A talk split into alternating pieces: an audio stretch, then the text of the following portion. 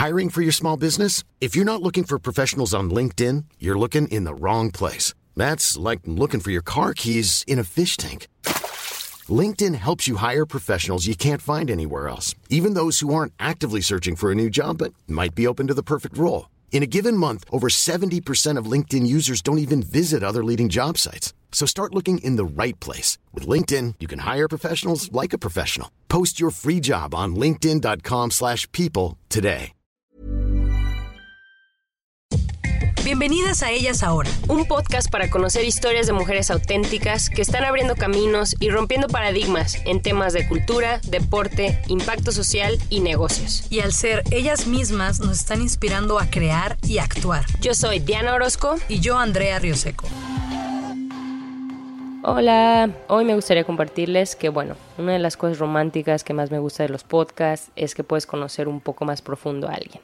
Es decir, puedes conocer más su manera de pensar, su manera de ver la vida. Yo admiro a Charlene desde hace como 7 8 años, que brevemente la conocí cuando jugamos para el TEC de Monterrey. Entonces estoy muy contenta de poder haber tenido esta plática con ella y de poder compartirla contigo hoy. Muchas gracias Charlene y a ti por escuchar. Y bueno, quienes no saben, yo juego básquetbol desde muy niña y una de las cosas que me di cuenta creciendo con el deporte en épocas sin redes sociales es que no había mucho presupuesto ni cobertura del deporte femenil, ¿no? De los eventos ni de las atletas. Y cuando la había, siempre ponen como las victorias, a los escándalos o cosas muy así, ¿no? Ahora me da gusto ver que hay muchas más cuentas y medios independientes que cubren muchas más cosas, pero aún así hay que seguir poniendo de nuestra parte, consumiendo, compartiendo, colaborando y creando estos espacios. Ahora con el Mundial de Fútbol Femenil pudimos ver un avance histórico en cuanto a marcas patrocinando y en cuanto a mayor audiencia que vio los juegos, pero que no se quede ahí hay aún mucho trabajo por hacer. Yo tengo amigos que cuando ven que comparto noticias sobre la inequidad de género en salarios en algún deporte, siguen dando argumentos muy respetuosamente, pero ya saben, los típicos de que, pues es que los hombres generan más porque ellos generan más ingresos, más ventas, más boletos y todos estos estudios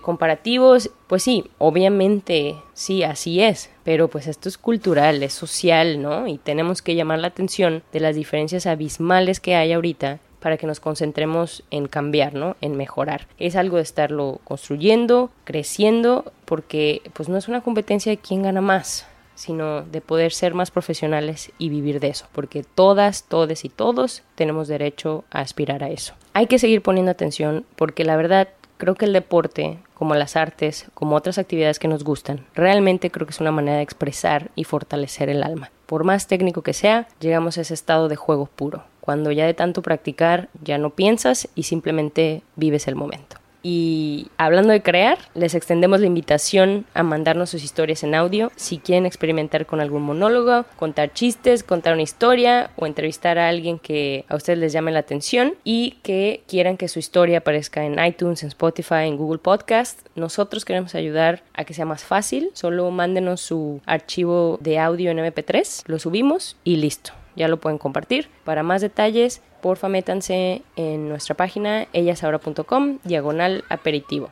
Ahora sí, aquí viene nuestra conversación con Charlie. Charlene Corral es originaria de Catepec, Estado de México. Ella es una futbolista profesional que nos ha representado en torneos mundiales desde los 13 años. Charlene es administradora de negocios deportivos por la Universidad de Louisville y comenzó su carrera profesional como futbolista en la liga finlandesa con el Merilapi United. Desde agosto del 2015 juega en la Liga Española de Primera División. El nombre de Charlene Corral es sinónimo de gol. Charlene logró en 2018 lo que solo Hugo Sánchez había obtenido, un pichichi en España. Fue la primera mexicana en lograrlo. Charlene está dentro de la lista de Forbes de las 100 mujeres más poderosas de México. ¿A qué jugabas de niña? Pues me acuerdo que de niña sí me gustaban un poco de las muñecas, pero tenía poquitas.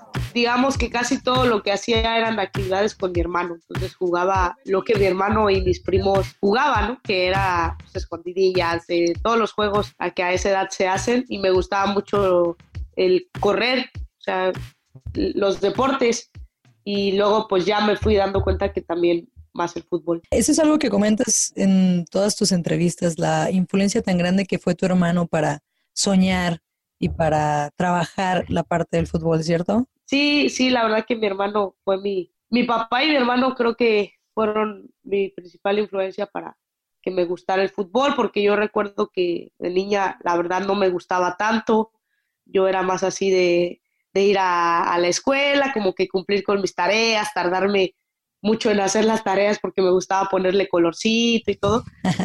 y no, no me gustaba tanto, la verdad, que jugar, pero, pero gracias a, al estar con mi hermano y mi papá, pues me empezó a gustar más. ¿Y alguna vez escuchaste o te dijeron de eso no vas a vivir cuando jugabas fútbol? Sí, sí, yo creo que muchas veces era a lo mejor poco difícil en la escuela, ¿no? Cuando pues eres una niña y la verdad que siempre me gustó la escuela, me, relajaba y, nunca tuve problemas en, en hacer mis tareas y en ahora sí que ser una niña buena, ¿no? Muchas veces los profesores pues me decían que me dedicara a los estudios, que era buen estudiante y que al final el fútbol pues no era para niñas y que al final pues no iba a tener un futuro ahí. ¿Cuándo fue cuando quisiste o empezaste a considerar la decisión de ser una jugadora de fútbol profesional? O sea, porque de chiquitas, pues somos más o menos de la generación todas, no había estas ligas que ahora hay, ¿no? Entonces, ¿cómo es que tú empezaste a soñar? Yo creo que pues siempre empecé a jugar muy pequeña, a los cinco años, y todo ese tiempo, de, digamos que desde los cinco años hasta los nueve, diez, pues bueno, siempre fue con niños y en los equipos de mi hermano. Pero cuando mi hermano empezó en Pumas, me acuerdo que fue la cantera de Pumas que abrió una categoría sub 10 y yo acompañé a mi hermano a, las pruebas y todo eso, pues ahí me empezó a gustar, ahora sí que todo el, el alto rendimiento, ¿no? Como ver a los niños que les daban su ropa, ver que hacían pruebas, ver, como que ya empecé a ver todo el ambiente de, de, lo que implica ser futbolista. Yo quería entrenar, pero no me, no me dejaron porque me decían que era buena y que podía competir, pero que al final a ellos los estaban preparando para ser jugadores profesionales, ¿no? Y que yo no iba, no iba a tener ahí futuro. Me acuerdo que me, me recomendaron una escuela femenil, que yo nunca había escuchado de escuelas femenil, y, y me recomendaron Andrea Soccer, y cuando voy, por suerte, creo que a los dos meses siguientes había un campeonato sub-12, y yo la verdad no tenía ni idea que existían los campeonatos nacionales no, no sabía que ahora sí que había más niñas que jugaban, ¿no? Y cuando voy a ese campeonato sub-12, pues fue cuando ahí vi al profe Leo que estaba viendo a jugadoras que muchas niñas pues se emocionaban, ¿no? Porque las veía el seleccionador y apuntaba el nombre y todo. Y yo pues la verdad que yo jugaba, creo que lo hacía bastante bien porque al final pues venía de competir con niños, entonces al final estar con niñas se me hacía fácil y ese torneo a pesar de tener nueve años, yo tenía nueve y ellas tenían doce, pues casi fui la goleadora y por uno o dos goles me quedé a, sí, a dos goles de, digamos que del Pichichi, ¿no? Del torneo. Y desde ahí me tomaron mis datos para la selección y yo me acuerdo que ahí fue cuando me empecé a empapar un poco de lo que era, ¿no? El, alto rendimiento, los campeonatos nacionales, las Olimpiadas, el ir a selección. Y ahí es cuando ya empiezo a decir, pues sí, es lo que yo quiero porque quiero estar en selección, creo que tengo todo para ir. Y de ahí creo que ya se me empezó a dar muy rápido. Es cierto que tenía nueve años y estuve dos años, digamos que esperando ese, ese llamado a selección y no, y no llegaba, ¿no?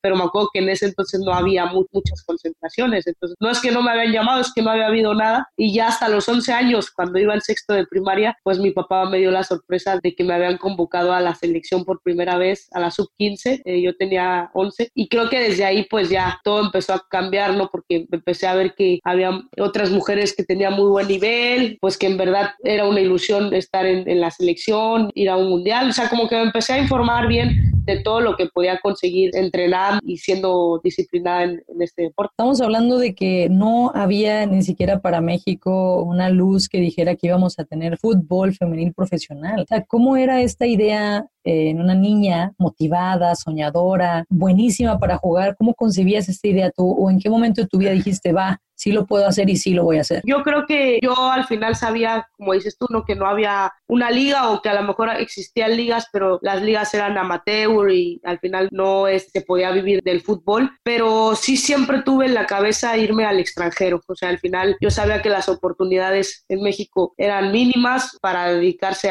de lleno a, al fútbol, pero sí iba escuchando que en Suecia pues había buen nivel, en Estados Unidos, entonces creo que desde, desde niña tuve claro lo que quería, sabía que, que bueno, para poder lograr lo que quería, de, que era irme al extranjero, pues tenía que sobresalir en, en, mi país, ¿no? Primero, entonces así fue como lo hice, eh, al final yo también quería acabar mi carrera universitaria, entonces sabía que el TEI de Monterrey, por ejemplo, daba becas deportivas y era un equipazo, entrenaba diario, eran disciplinadas las las jugadoras, o sea, ya más o menos yo me empecé a informar en dónde podía seguir con ambas cosas, ¿no? Con el estudio y el, y el deporte. Y entonces eso creo que fue lo que pues me motivaba, el decir voy a ir al TEC para que pueda seguir estudiando, para que me beque y, y después irme al, al, extranjero y bueno, ir a, ir a los mundiales también porque sabía que al final representaba a mi país y al final también ahí me iba a empezar a dar a conocer, digamos, en el mundo. Claro. Oye, Charlene, y luego viendo entrevistas tuyas, he visto que mencionas que te gusta sentir la responsabilidad responsabilidad, te gusta hacer papeles protagónicos, te gusta como sentir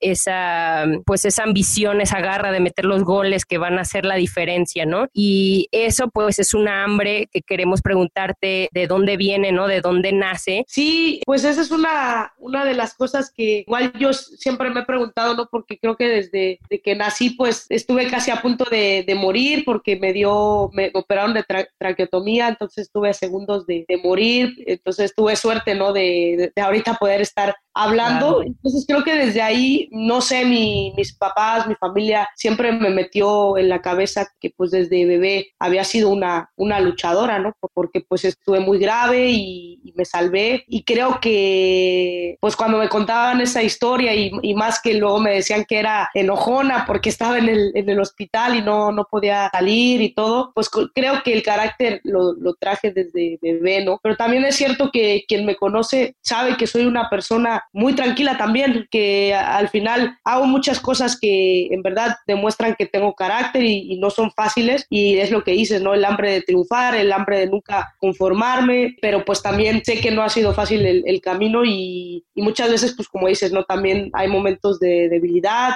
cuando vine el primer año acá, pues no fue fácil porque al final, pues tú vienes como extranjera, tienes que demostrar desde el día uno y, muchas veces no te dan ese tiempo de, de adaptación, ¿no? Y por suerte cuando me empezaron a exigir más que mostrara mi fútbol, lo hice y eso como que me empezó a dar tranquilidad de que, bueno, que me dieran la confianza, ¿no? Pero sí, creo que al final es siempre, pues mi lema es en cualquier lugar al que voy, siempre dejar mi huella. Creo que siempre lo he hecho, ¿no? Desde que estaba en, cuando fui al Teguio Monterrey, eh, era buena estudiante, fui, gané muchos torneos y cuando me fui a, a Estados Unidos también. Entonces creo que siempre ha sido así mi, mi, lema y no solamente dejarlo en el fútbol, sino como persona, lo que transmites, lo que pues también tú puedes enseñar a las personas. Y esa es una cosa que yo muchas veces pues me he preguntado, ¿no? ¿Por qué eh, no sé, desde niña nunca me dio miedo porque ahorita que ya tengo 27 años, luego sí me pregunto, ¿no? ¿Cómo de, niña no tenía miedo a lo mejor de ir a una selección mayor, ¿no? Donde ya todas tus compañeras pues tenían, o sea, a lo mejor 26, 27, o sea, esta edad que tengo yo, sí. yo era una niña, ¿no? Tenía 15 años, 14, pero la verdad es que nunca me daba miedo, o sea, no, yo me acuerdo que siempre decía, pues voy, hubo un momento que la pasé mal, pero no sé, a lo mejor era, era el amor al fútbol o, o, a lo mejor me, me, gustaba mucho la exigencia, el, el entrenar, eso me gustaba, ¿no? El sentirme profesional, pero sí, la verdad es cierto que hay veces también siempre se me ha exigido, creo que de más desde muy joven, ahora lo veo, ¿no? Que tengo 27 y digo, qué chistoso que desde los 18 ya a lo mejor luego me hacían veterana, ¿no? Por tantos partidos que tenía o por tantas vivencias que llevaba y eso. Y ahora que ya este, tengo 27, pues digo, pues qué equivocada a lo mejor estaba yo al sentirme algunas veces veterana, también qué equivocada estaba la gente al, al también es, pues darme una responsabilidad que sinceramente no, no me correspondía a una edad tan, tan, tan corta. Oye, Charlene, y por ejemplo, ¿nunca te ha tocado algún entrenador eh, o entrenadora que te haya retado mucho o que puesto en cuestión? Porque en tus entrevistas he visto que dices, ah, me dieron la oportunidad, me dejó ser quien yo soy, eso está muy padre y eso es lo ideal, pero nunca te ha tocado que no te dé minutos, que,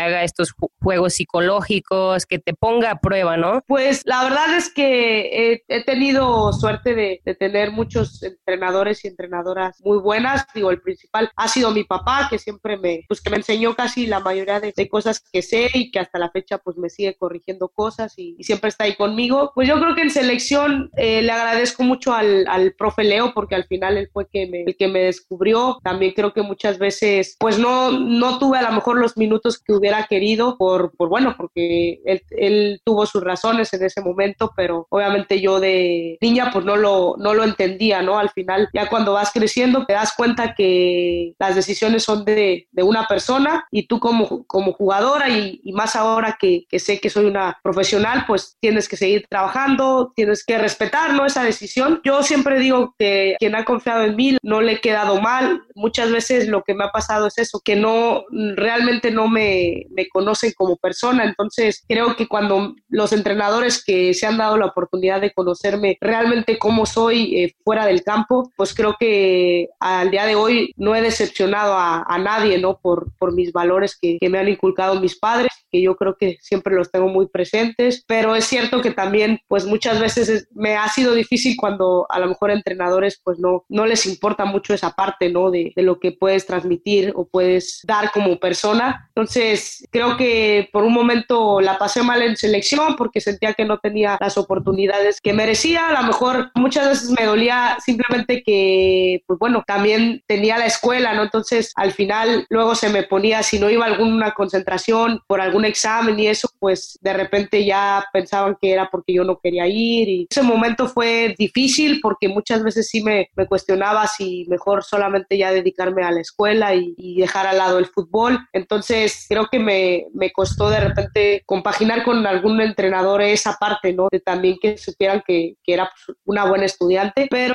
no, la verdad que hoy ya que soy más grande y más madura, pues les agradezco a todos porque yo creo que de todos he, he aprendido algo y de todos pues he, he sacado carácter, ¿no? Y yo sé que todas las cosas que me han pasado pues me han hecho más fuerte. Eso sí. Charlene, y bueno, yo también fui deportista y siempre hemos identificado en las deportistas ciertos hábitos. ¿Cuáles serían estos hábitos que hacen a Charlene la campeona que es? O sea, ¿qué rituales tienes antes de tus juegos, antes de un día, en la semana de entrenamiento? ¿O qué hábitos son muy característicos tuyos que a lo mejor otras personas no hacen, que te hacen esta...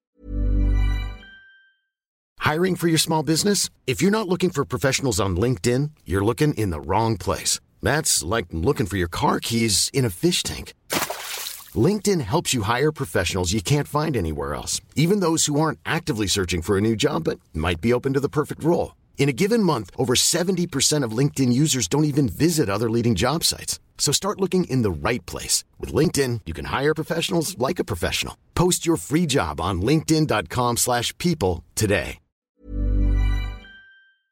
Jugadora tan destacada que eres hoy. Yo creo que, por ejemplo, a, mí me gusta mucho trabajar la parte mental y para mí eso es, es algo bien importante y me he dado cuenta que hablo conmigo misma cuando estoy muy tranquila. Cuando hago mi rutina, por ejemplo, a mí me gusta mucho limpiar la casa. Vivo sola, entonces tengo mucho tiempo para pensar, mucho tiempo para mí, para hacer mis cosas. Y cuando limpio la, la casa, pues me, me desestreso, ¿no? Y me gusta y empiezo a pensar cuando estoy limpiando qué me gustaría hacer el próximo partido o, o en mis próximas metas. Entonces... ¿Te mentalizas mucho? ¿Eres como visualizas mucho los, las mejoras que quieres hacer, lo que, las metas que te vas a poner para el juego? Sí, soy mucho de visualizar y de hecho eh, también tengo un, una pizarra y muchas veces es curioso si me pasan cosas que, no sé, veo un partido de, de hombres o, de, o, o, en la calle o así y veo un gol o algo así y de repente como que si, como si me llegara una señal y lo escribo en mi, en mi pizarra y digo, mañana voy a meter dos goles y vamos a ganar, o cosas así. Ya lo escribo así como bien segura y se me cumple. Muchas veces se me, se me ha cumplido y, y es curioso porque en verdad luego pongo cosas de mañana meto hat-trick y lo, y lo logro, ¿no? Y,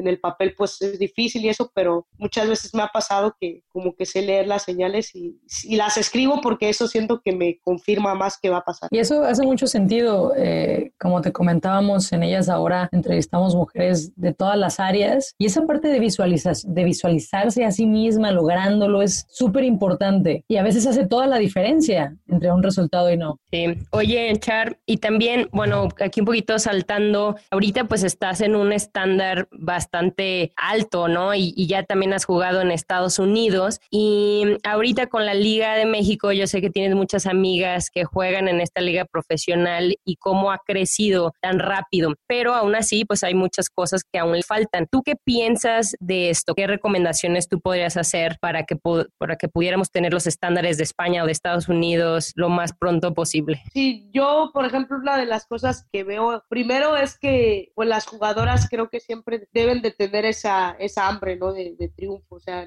que no se conformen. Yo creo que la liga ahora pues les están abriendo oportunidades, pero siempre se deben de poner retos más difíciles, ¿no? Y a mí me encantaría que el día de mañana haya más mexicanas en España, en Holanda, en otros países, porque sin duda jugar en jugar fuera creo que te abre, creo que te abre la mente, creo que te haces más fuerte, ves diferente la vida, el fútbol y hoy en día pues en México creo que va, vamos bien, ¿no? Pero sin duda faltan cosas que mejorar porque al final es, es una liga que pues todavía no tiene a todas las jugadoras, pues a, las mejores, ¿no? Porque sabemos que las mejores pues no son a lo mejor mejor menores de 23 años, entonces al final eso limita un poco el nivel. También es cierto que es bueno que se empiece a trabajar con las nuevas generaciones. Yo creo que eso, eso lo veo muy bien, pero al final este, creo que el sentir esa competencia con jugadoras de experiencia, pues siempre te va a ser, va a ser el nivel más alto, ¿no? Y bueno, se empezó bien, yo no tengo duda que en un futuro pues eso, eso cambie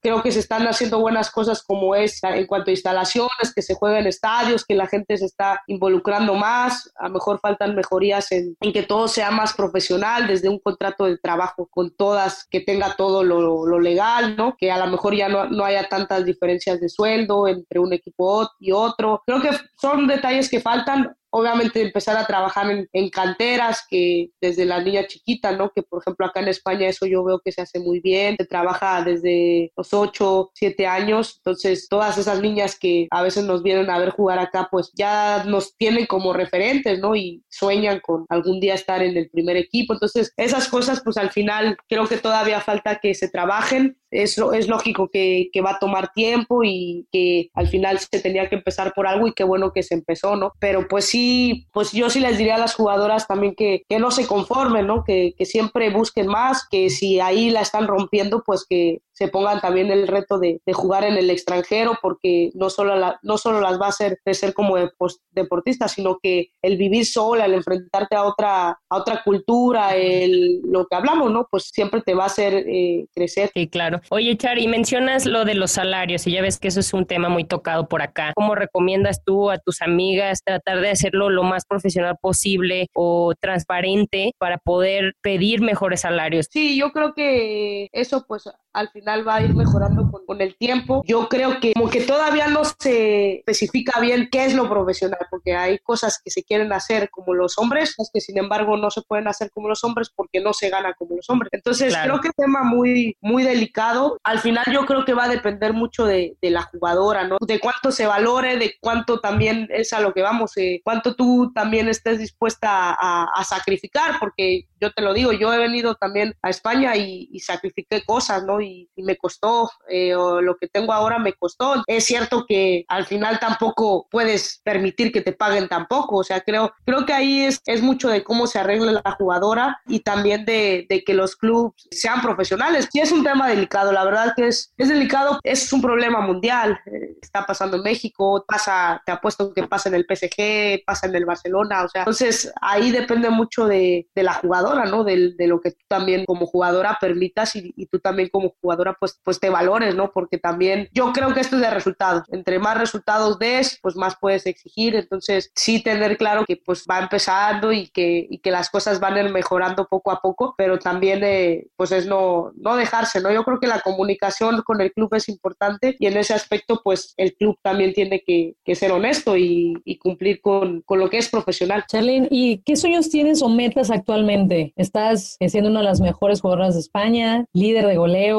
en México todas y todos sabemos quién eres, te reconocemos. Hace tus 27 años que comentabas en entrevistas que era una edad de mucha madurez mental y mucho fútbol maduro. Entonces, ¿qué metas tienes tú actualmente de 2019 y los años que siguen para ti? Una de mis, de mis metas, bueno, sinceramente yo anhelo y, lo quiero con, con, todo el corazón eh, ganar un título acá en, en España. Me gustaría ganar un título, pues en el tema personal, pues me gustaría también el, el bicampeonato de, de, goleo. Es difícil, pero ojalá que, que lo consiga. Y después, pues bueno, ya, ya veremos, ¿no? Yo siento que aquí estoy muy a gusto, pero también tengo la espinita de, de, probar en otras, en otras ligas. Sinceramente, creo que todavía tengo mucho que, dar. En, selección, tristemente, pues fracasamos, ¿no? Al no ir al, al, Mundial, fue un golpe duro, que bueno, no, no me lo esperaba, pero hay que seguir trabajando y, bueno, pues ahora lo que pienso es eh, seguirme preparando pues igual, ¿no? Eh, con la misma mentalidad, dejar mi huella. Oye, y mencionas la selección, igual ahorita, bueno, se tuvo ese resultado, pero ¿qué aspiraciones tú tienes en,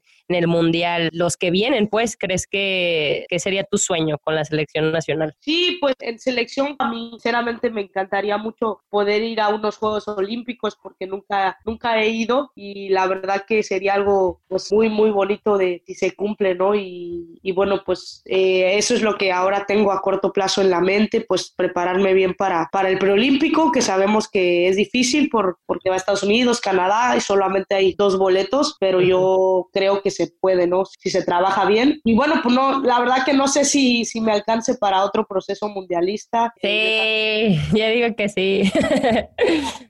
No lo sé, pero bueno, eso dependerá de cómo me vaya haciendo y el nivel que tenga. Muy bien. Oye, ¿y qué quieres hacer cuando acabes de jugar fútbol? ¿Ya, ¿Ya lo has pensado? ¿Tienes algún plan? Más o menos sí tengo un, plan. Yo, yo de hecho estudié administración deportiva y acá hice un máster en, igual como en gestión deportiva internacional y todo eso. Entonces, a mí la verdad que ha habido gente que me dice, oye, ¿te gustaría ser entrenadora y eso? Y a mí, a mí no. Me gusta más lo que tiene que ver con, con la gestión, pues la captación de talentos, el, digamos que la planeación, ¿no? Me gusta todo eso mm, y pues en un futuro me gustaría trabajar pues ya sea en, un club o, crear mi propia, propia academia para impulsar a nuevos, a nuevos talentos. Es súper bueno eso, ¿no? Para aprovechar lo que has aprendido y pues tienes muchos insights muy valiosos, ¿no? Al, al, haber estado en varias ligas en el mundo. Oye, y por otra parte, ¿cuál ha sido, volviendo un poco a lo de lo de género, ¿cuál ha sido la dificultad más grande que te ha pasado siendo futbolista mujer? pues bueno, sí es, es yo creo que difícil muchas veces el darte a, conocer. Creo que eh, a comparación de un hombre que, pues bueno, hay mucho, hay muchos medios, ¿no? Donde los pueden conocer, eh, creo que hay muchas eh, oportunidades. Es cierto que hay mucha competencia, eso sí, pero no sé, creo que los hombres, el camino está un poco, pues tú sabes que si a lo mejor en un mundial a lo mejor la haces, pues vas a tener ofertas, vas a, si eres campeón, pues también, pero yo creo que las mujeres lo difícil es esto, creo que muchas veces eh, a mí me pasó cuando llegué aquí, a pesar de tener mundiales, a pesar de empezar muy joven, de, de no sé, de tener muchas cosas, pues casi casi me, me, dijeron, pues aquí realmente no, no eres nadie, ¿no? ¿no? Nadie te conoce. Y creo que esa parte es dura, ¿no? Porque muchas veces hasta la fecha me, me sigue pasando que, que, creo que he, sido constante en muchos años de mi carrera, siempre he estado ahí y compitiendo, pero sí de repente que te conozcan eh, o que o de repente hay muchos prejuicios, ¿no? De, de que no te dan esa oportunidad de, de mostrar tu, tu, fútbol, pues porque a lo mejor eres mexicana, pues porque a lo mejor, no sé, muchas cosas que sí he notado que en el fútbol femenil pasan, a veces sí es triste, pero, pero bueno, hay que, hay que seguir luchando y, y trabajando para que pues las oportunidades... Eh, para que vengan esos. Sí, exacto. Lleguen. Sí, oye, Char, y por ejemplo mencionas eso, patrocinios, darse a conocer, ¿y tú qué crees que se necesita para que haya más patrocinios en el fútbol femenil? Porque a mí me molesta mucho cuando dicen, ah, es que no es tan emocionante como el fútbol varonil y por eso no hay tantos patrocinios. Entonces, ¿tú qué opinas de eso? ¿Cómo es que se le puede eh, hablar a las marcas para que, para que quieran invertir más, que vale mucho la pena?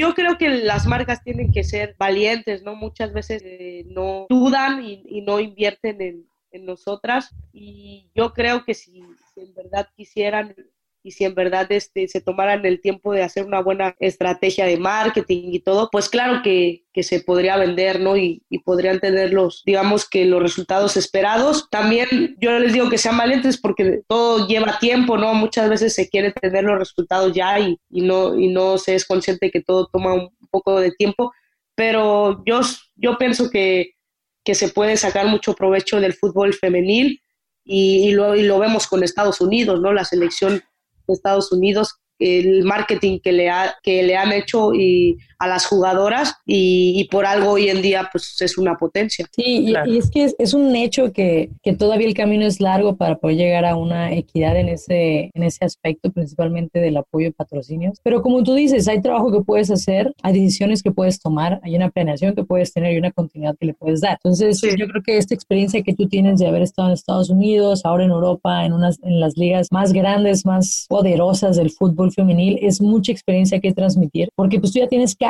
¿no? Sabes lo que es tener a, un manager, lo que es eh, relacionarte con otros equipos, lo que es tener esta seriedad que se necesita para poder pues ser un representante de marca. Y pues cuánto te costó todo ese aprendizaje que tú nos puedes transmitir, ¿no? Sí, claro, sí se puede. Yo siento que es realmente que, las marcas quieran y se lo propongan, pero hay mucho, la verdad que hay, hay, mucho potencial en el fútbol femenil y yo no tengo duda que en unos años eso ya va a ser algo normal. Ahorita es un poco raro, pero va a llegar el momento que al contrario los patrocinadores se, se van a arrepentir si no, si, si no hicieron lo que tienen que hacer. Y sobre esto, Charlene, para ir cerrando con esta entrevista, ¿qué mensaje les podrías dar tanto a las niñas que todavía están en la secundaria, en la primaria, que todos los días paten la pelota, y a estas también eh, que están a punto de entrar eh, en el ambiente profesional en México, después de todo este camino que nos has platicado y esta experiencia, ¿qué consejo les podrías dar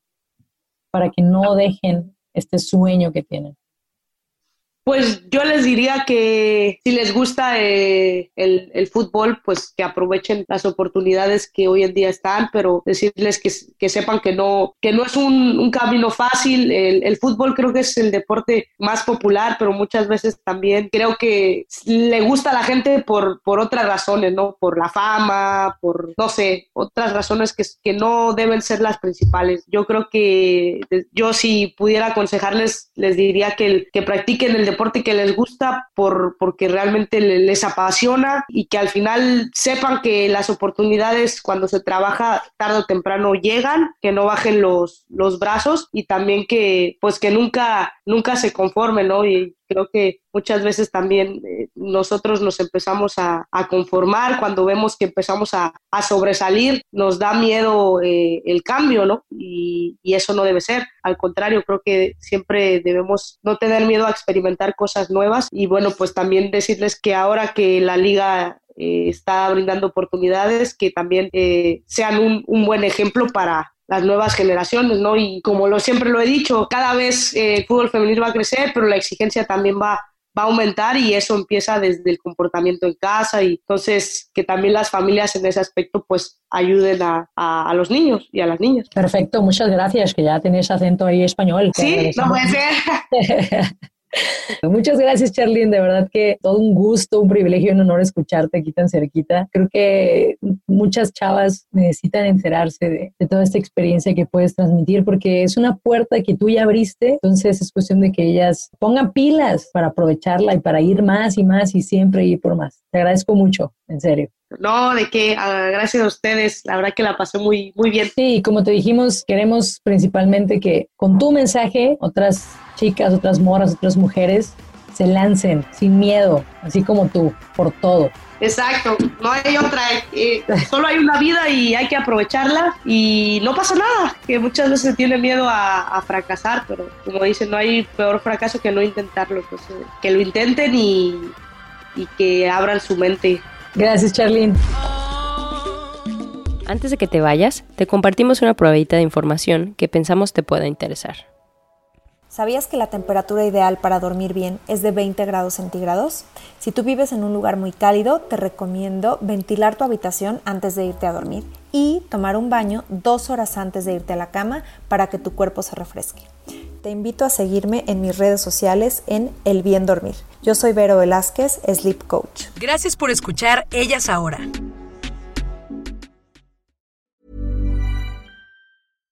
How would you like to look five years younger? In a clinical study, people that had volume added with Juvederm Voluma XC in the cheeks perceived themselves as looking five years younger at six months after treatment. Look younger, feel like you. Add volume for lift and contour in the cheeks with Juvederm Voluma XC. Reverse signs of aging by adding volume to smooth laugh lines with Juvederm Volure XC. For important safety information and to find a licensed specialist, visit juvederm.com. That's J U V E D E R M.com. Not for people with severe allergic reactions, allergies to lidocaine, or the proteins used in Juvederm. Common side effects include injection site redness, swelling, pain, tenderness, firmness, lumps, bumps, bruising, discoloration, or itching. There's a risk of unintentional injection into a blood vessel, which can cause vision abnormalities, blindness, stroke, temporary scabs, or scarring. Talk to a licensed specialist to find out if it's right for you.